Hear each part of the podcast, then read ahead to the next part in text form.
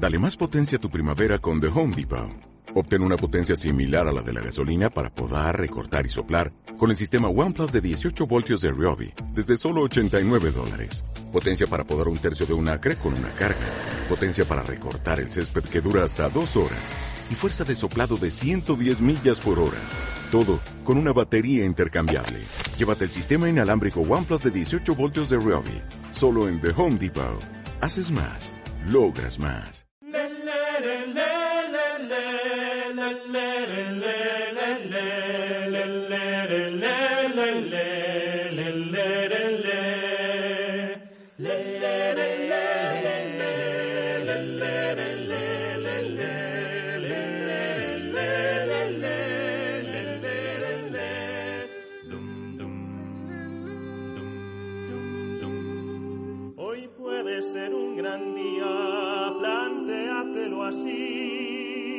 Hay que planteárselo. Hoy puede ser un gran día. Y con Juan Manuel Martín Menéndez, normalmente es un gran día. Buenas tardes. Buenas tardes, Carlos.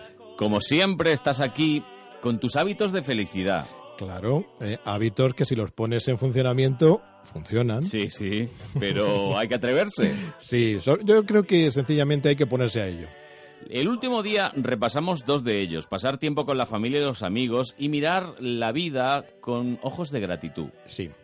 Sí, dos hábitos eh, yo creo que muy importantes, fundamentales, por eso aparecen en primer lugar, porque eh, está demostrado y además, ¿quién eh, eh, no tiene la experiencia de que la familia, los amigos, pasar tiempo con ellos nos genera un montón de emociones positivas? Por supuesto. ¿Y quién no tiene la experiencia de que cuando ha sentido gratitud por algo eh, se ha sentido expandido y, y con el corazón abierto? Y eso es un- una- un factor de felicidad. Bueno, pues ahora vamos con uno que alguno, alguno no lo verá tan claro. El hábito número tres, mirar tu futuro con optimismo. Sí, bueno, eh, realmente, mira, las personas más felices se suelen caracterizar porque son optimistas.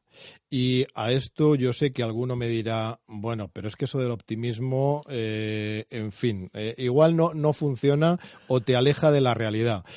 Cuando yo estaba estudiando en la carrera en la universidad, tenía un amigo que, que yo le decía siempre, eh, Luis, eres un pesimista, ¿no? Porque siempre se fijaba en todo lo que funcionaba mal y tal. Y, y él me decía, No. ¿y tú un optimista? Dice, pero ¿sabes qué te digo? Que un pesimista es un optimista bien informado. Eso es. Bueno, pues yo no creo que sea así. Y todo depende de lo que, de, de- de cómo definamos el optimismo. A mí me parece que eh, el optimismo es mirar al futuro y ver que te va a deparar, deparar resultados favorables. Pero la realidad es que podría no deparártelos, porque puede haber dinámicas en Por funcionamiento que hagan que los resultados no sean favorables. A mí el concepto que más me gusta de optimismo es el de optimismo proactivo. Es decir, yo miro al futuro y espero que me va a deparar resultados favorables porque confío en mí para generar esos resultados. Confío en mis propias capacidades, en mis talentos, en mi propia habilidad para dotarme de los conocimientos o de las habilidades que necesite para generar esos resultados. Entonces ya no lo estoy poniendo todo a la suerte, porque es verdad que eh, hay eh, un optimismo que, en mi opinión, quizás un poco infantil, que es pensar que todo es eh, maravilloso, que todo va a ir bien, y ese no es un optimismo realista, es bastante irreal, porque en la vida hay de todo. Es más ingenuidad que optimismo. Claro, y te puede eh, generar el riesgo de que el futuro luego no sea como tú has pensado y entrar en problemas importantes. Ahora bien, si miras al futuro, pero desde un lado proactivo de decir, no, yo voy a generar estos resultados, voy a trabajar en ellos, Claro. entonces ya es un optimismo muy enraizado, muy con los pies en la tierra. Y la realidad es que eh, ese optimismo hace que se te llene eh, tu, tu mente, tu espíritu de eh, la emoción positiva de ver que el futuro pues puede ir bien y va a ir bien porque tú vas a hacer que vaya bien.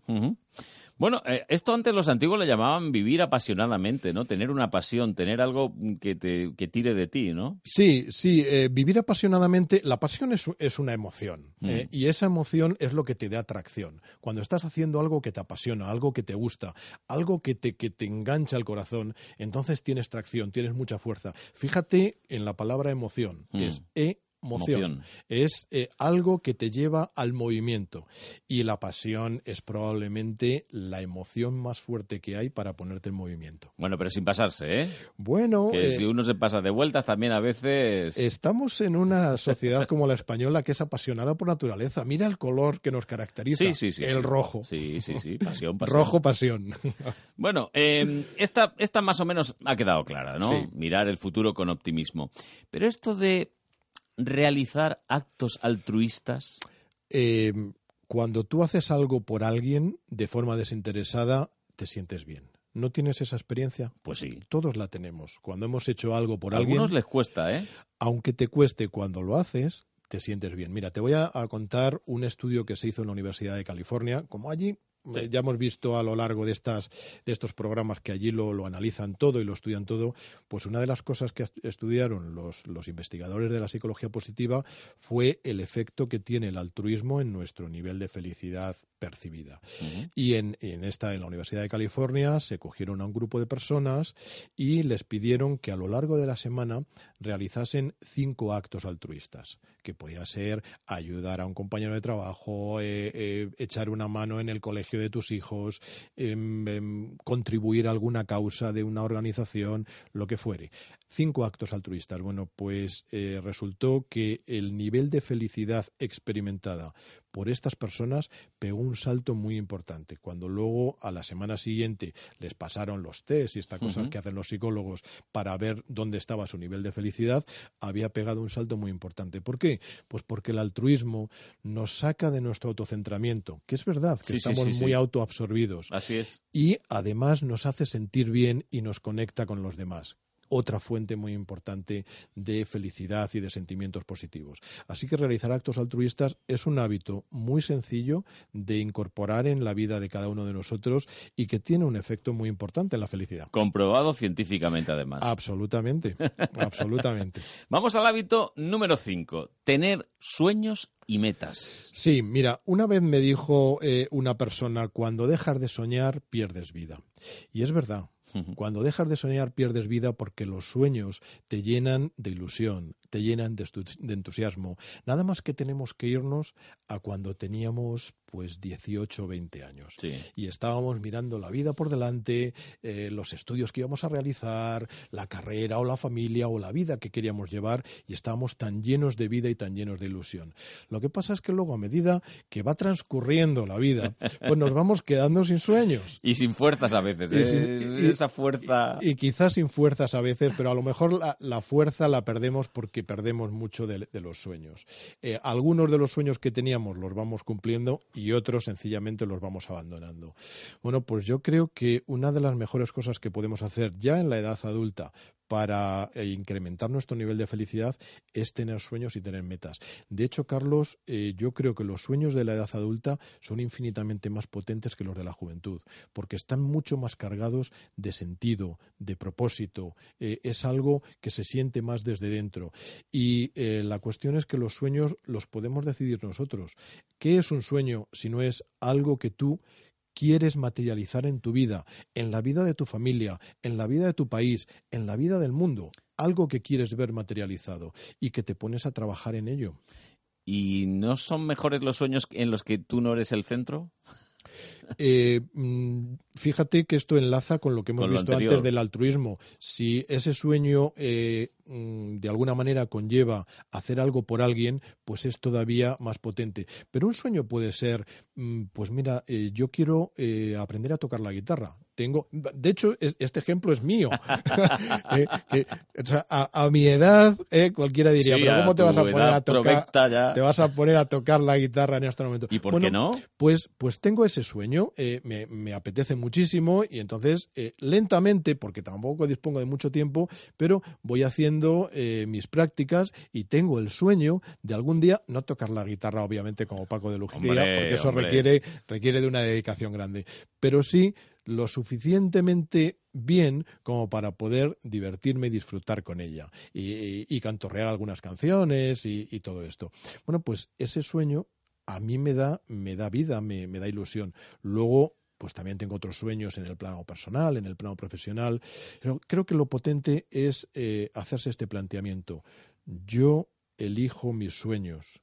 Yo elijo mis sueños. Y eh, entonces tomas la propia responsabilidad de tu vida en tus manos. ¿Y las metas? ¿Inalcanzables? Las ¿Alcanzables? las metas obviamente tienen que ser alcanzables y te tienen que retar. La diferencia entre un sueño y una meta, una meta es como algo más concreto y el sueño es algo que está más cargado de significado. Me explico. Tú puedes estar al principio de tu vida profesional y tienes la meta de acabar unos estudios en la universidad, eh, por ejemplo, estudios de ingeniería o estudios de periodismo, y tienes el sueño de convertirte en, eh, en un inventor en un ámbito de, de la técnica o el sueño de convertirte en un alto ejecutivo en una compañía multinacional o el sueño de convertirte en un actor y vivir la vida de los actores. Ese es el sueño. La meta es algo más concreto, es una etapa, es algo que te marcas que quieres conseguir.